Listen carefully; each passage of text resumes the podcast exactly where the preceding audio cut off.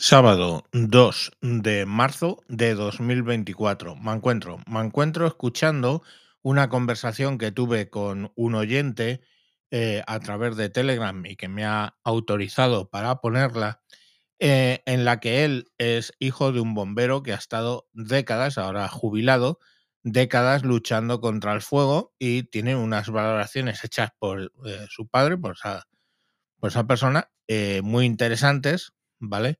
Y bueno, pues el intercambio de mensajes de audio que tuvimos y quiero poneroslos aquí para, para todos vosotros. Eh, vamos a ello. Hola, señor Me encuentro, muy buenas.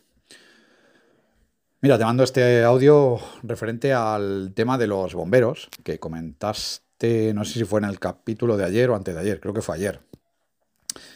Eh, bueno, partimos de la base que esa decisión que, que se tomó, ¿vale? La tomase quien la tomase, es errónea, es más que evidente. Hubo cuatro víctimas que se les aconsejó que no saliesen de, de, casa, que se metiesen en el baño, lo de las toallas húmedas, etc. Y ya vemos el resultado que se produjo. Evidentemente, la decisión pues no fue la, la correcta. Es más que, más que evidente. Hasta ahí, pues eh, todo correcto. Eh, lo que ocurre con estas cosas es que eh, siempre vemos eh, el resultado, en este caso, de algo muy extraordinario, ¿vale? Y ahora diré, diré por qué. Vemos el resultado a toro pasado, evidentemente. Cuando ya ha sucedido todo, pues vemos que la decisión no fue la más acertada. Luego podemos poner en tela de juicio que se podía haber actuado de otra manera, es decir, sobre la marcha, esa decisión que en un momento se tomó se podría haber cambiado y tomar otra decisión. ¿Vale? Esa familia se le dijo en un momento que no saliese, pues rectificar y decirles que intentasen salir por sus propios medios porque era imposible eh, por el calor que desprendía la fachada, que los bomberos se acercasen a esa fachada para rescatar a, esa familia.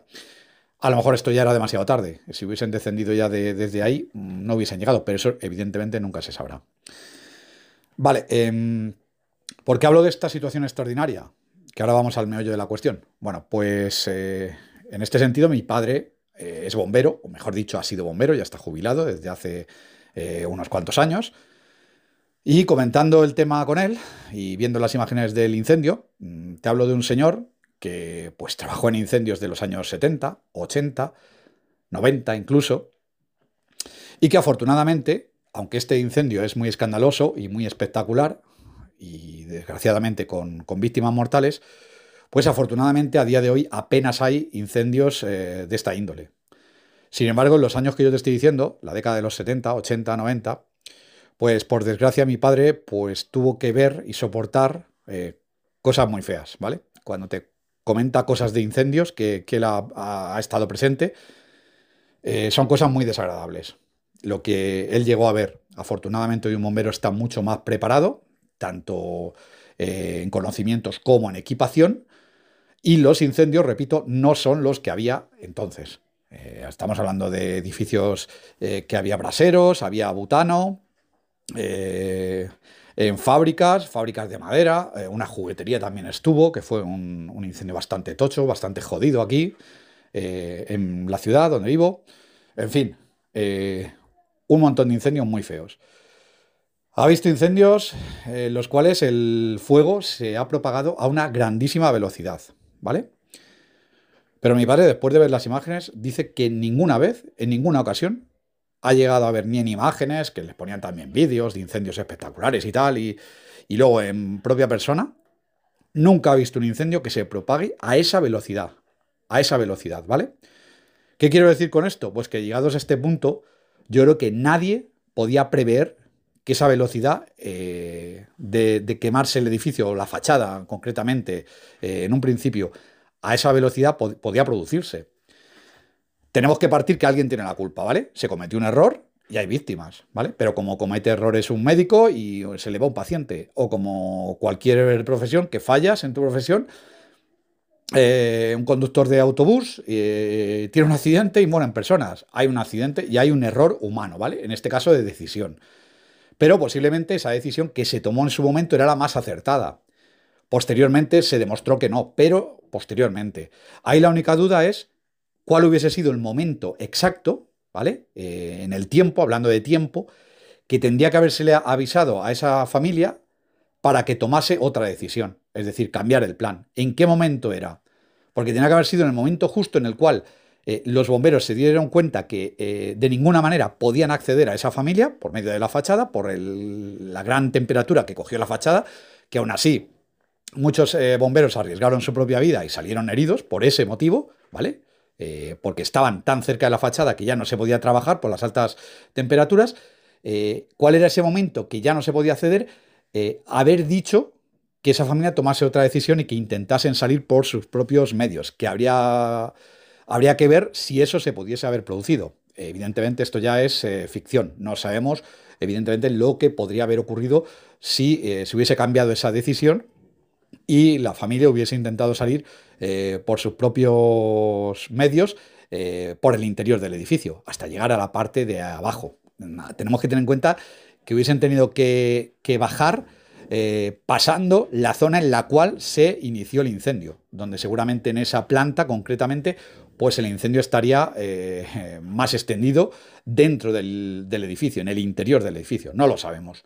Entonces, como tampoco lo sabemos, sí que es cierto que habiendo tomado otra decisión, como hemos visto que este, eh, esa decisión primera, el resultado ha sido el que ha sido, cuatro víctimas, el otro resultado no lo sabemos pero evidentemente ya jugaríamos con el beneficio de la duda, si hubiese sido mejor la otra decisión o no. Eh, tenemos que tener en cuenta que imagínate que la decisión hubiese sido eh, otra, la de decirle, sí, sí, bajar, bajar, bajar cuanto antes, que yo creo que no vamos a, poder acceder. Venga, venga, bajar, bajar, bajar. Imagínate que bajan, se encuentran eh, con el meollo del incendio en todo lo suyo, en la planta en la cual se inició, y se hubiesen quemado todos también.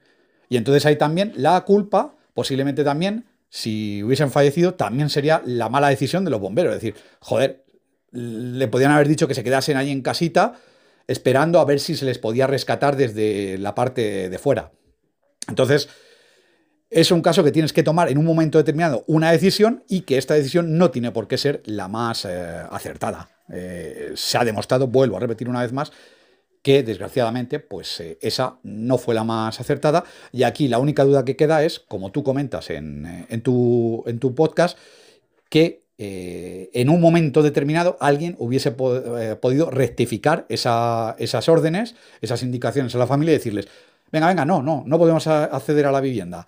Intentar hacerlo vosotros por vuestros propios medios, a ver qué hubiese sucedido. Pero eso, una vez más, vuelvo a repetir, no lo llegaremos a saber nunca.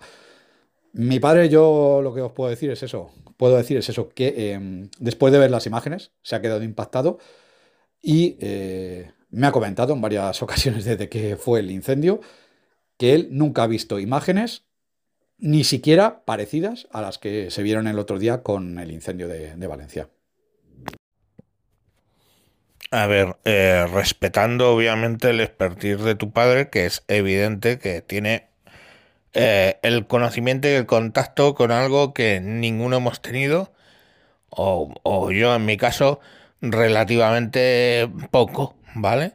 Porque yo sí he estado en temas de riesgos laborales, tengo cierta formación, antes de eso estuve en la Armada, ahí también tuve formación y soy analista y algo eh, de algo eh, sé, de algo sé, vamos no es el ego total que ve unas imágenes.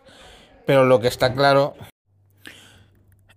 es que de todas, todas, o sea, allí faltó alguien que viera claramente que ese fuego iba escalando muy rápido por la fachada. El, fuego no se extiende Mm, generalmente se extiende por donde, por, eh, la, ley de, la entropía, básicamente por donde eh, quema más fácil, ¿vale? Y en ese, ese, fuego estaba encontrando materiales para quemar más fácil por la fachada que por dentro, que se, por dentro eh, los fuegos tardan bastante en extenderse. Y por supuesto que ahí hubo 20 minutos que el fuego subió por la, por la fachada, pero por internamente hasta que llegó el fuego a la gente que estaba en la octava planta pasó una hora. Entonces yo creo que hubo ahí del orden de 20 minutos que se pudo haber tomado otra decisión y hubiera salvado a esas personas. Yo no considero que eso sea punible. Estaban luchando contra el fuego y, vale, pues una serie de decisiones les salió mal.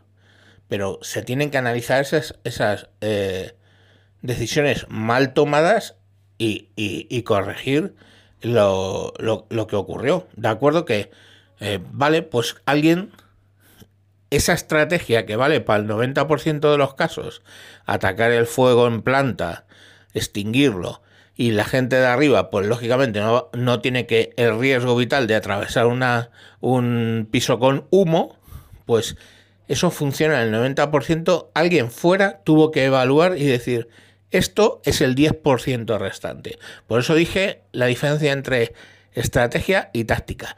Y no hubo nadie en esa escuadra de bomberos al mando para decir, oye, esto está progresando por la fachada muy rápidamente, vamos a sacar a todos. ¿Vale? Y que se podía sacar a todos, es obvio. Hubo un conserje sin preparación que sacó a muchísima gente.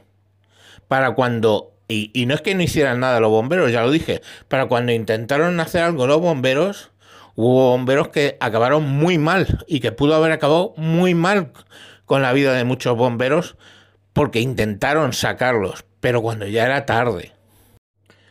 Pero ahí hubo, ya te digo que al menos menos 20 minutos en los que sí se pudo haber hecho. ¿Vale? Si alguien hubiera leído cómo estaba actuando el fuego y ves las imágenes y ves las imágenes que el fuego va saltando porque no necesita una hora. Ves la imagen y va saltando de piso en piso por fuera, por fuera, para que lo hubieran salido. Y entonces, ya a título personal, Javier Fernández, lo que mm, yo me planteo es, si hay un fuego en una torre donde yo esté, yo prefiero el riesgo vital de atravesar una planta donde pueden estar los bomberos trabajando, donde pueden tener mm, equipos autónomos y me pueden ayudar, prefiero eso a jugármela y estar arriba por horas. Porque yo sé que al final me va a alcanzar. O sea, las torres de edificios son así. Ahora, lo que no comprendo, no concibo es por qué una torre tan alta no tenía escaleras de, de antiincendios con puertas RF, siendo construida en el año 2000. O sea, es que coño, tienes que, harán feo estéticamente, pero tienes que poner escaleras eh, eh, aisladas por puertas RF en los edificios por donde la gente pueda bajar. Estamos. Yo es así, lo tengo en mi episodio, en mi oficina de tres alturas. ¿Y por qué ahí no, que eran diez o doce? No recuerdo. Entonces, eh, pues bueno, eh, ahí. Ahora, ya te digo que yo no lo considero probablemente punible. No lo considero punible, pero desde luego sí que algo que hicieron mal y que deberían analizar qué es lo que pasó para que en otros casos no le vuelva a pasar. Venga, eso es lo que pienso, en mi opinión, y no tengo otra. Muchas gracias. Sí, sí, sí. A ver, si lo que comentaste tú en el programa y lo que acabas de decir, mm, yo estoy totalmente de acuerdo. Si no es que no, quiero contradecirte nada de eso. Simplemente mi comentario era para postillar un poquito más eh, lo que tú habías aportado. Ya está. Eh, que claro, las decisiones en frío, cuando ya ha pasado todo, pues es más fácil valorarlo y decir, pues hombre, es que en vez de eh, haber ido para la derecha, te podías haber ido a la izquierda. O en vez de haber ido a la izquierda, haber ido para el centro. ¿Entiendes? Que es lo que simplemente quería, quería matizar ahí. Ya he dicho de manera clara y rotunda y en varias ocasiones que eh, es más que evidente que la decisión fue errónea.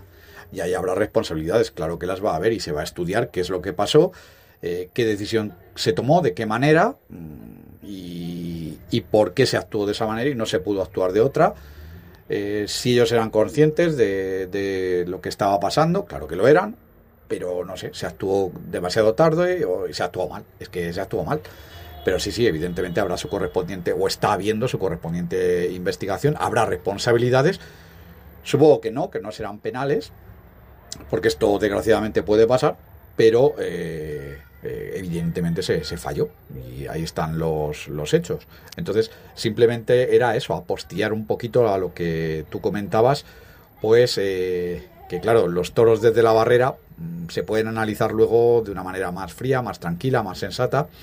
Eh, son decisiones que se tienen que tomar en un corto margen de tiempo. Yo no lo sé si eran 20 minutos, que había de plazo, 10, 5 minutos, no lo sé. Y es una decisión muy jodida. A mí no me gustaría estar ahí. Eh, posiblemente la persona que tenga que tomar esa decisión, eh, si trabaja 40, 50 años, tenga que tomar decisiones de ese tipo una, dos veces en su vida o tres, o a lo mejor ninguna, si tiene la suerte.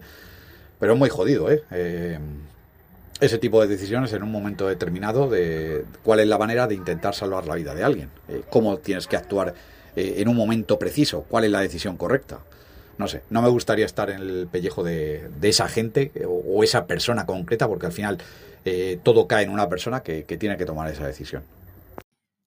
Bueno, y hasta aquí esa conversación. Efectivamente, estoy muy eh, de acuerdo y es muy interesante, y, pero estoy muy de acuerdo que a toro pasado todos somos toreros, seleccionadores de fútbol y cirujanos. Eh, estoy totalmente de acuerdo también estoy de acuerdo en que no querría estar en la posición de tener que tomar esas decisiones. Espero que no sea punible y espero que esas cuatro víctimas pues sirvan para aprender, ¿vale? Y bueno, ya sé, eh, eh, hay gente que me ha dicho, es que murieron 10 personas, no solo esas cuatro. Bueno, pero en mi historia iba sobre esas cuatro. Entiendo que han muerto más gente, de las cuales pues habrá que estudiar en qué circunstancias y por qué motivos. Venga, un saludo y mañana más. Adiós.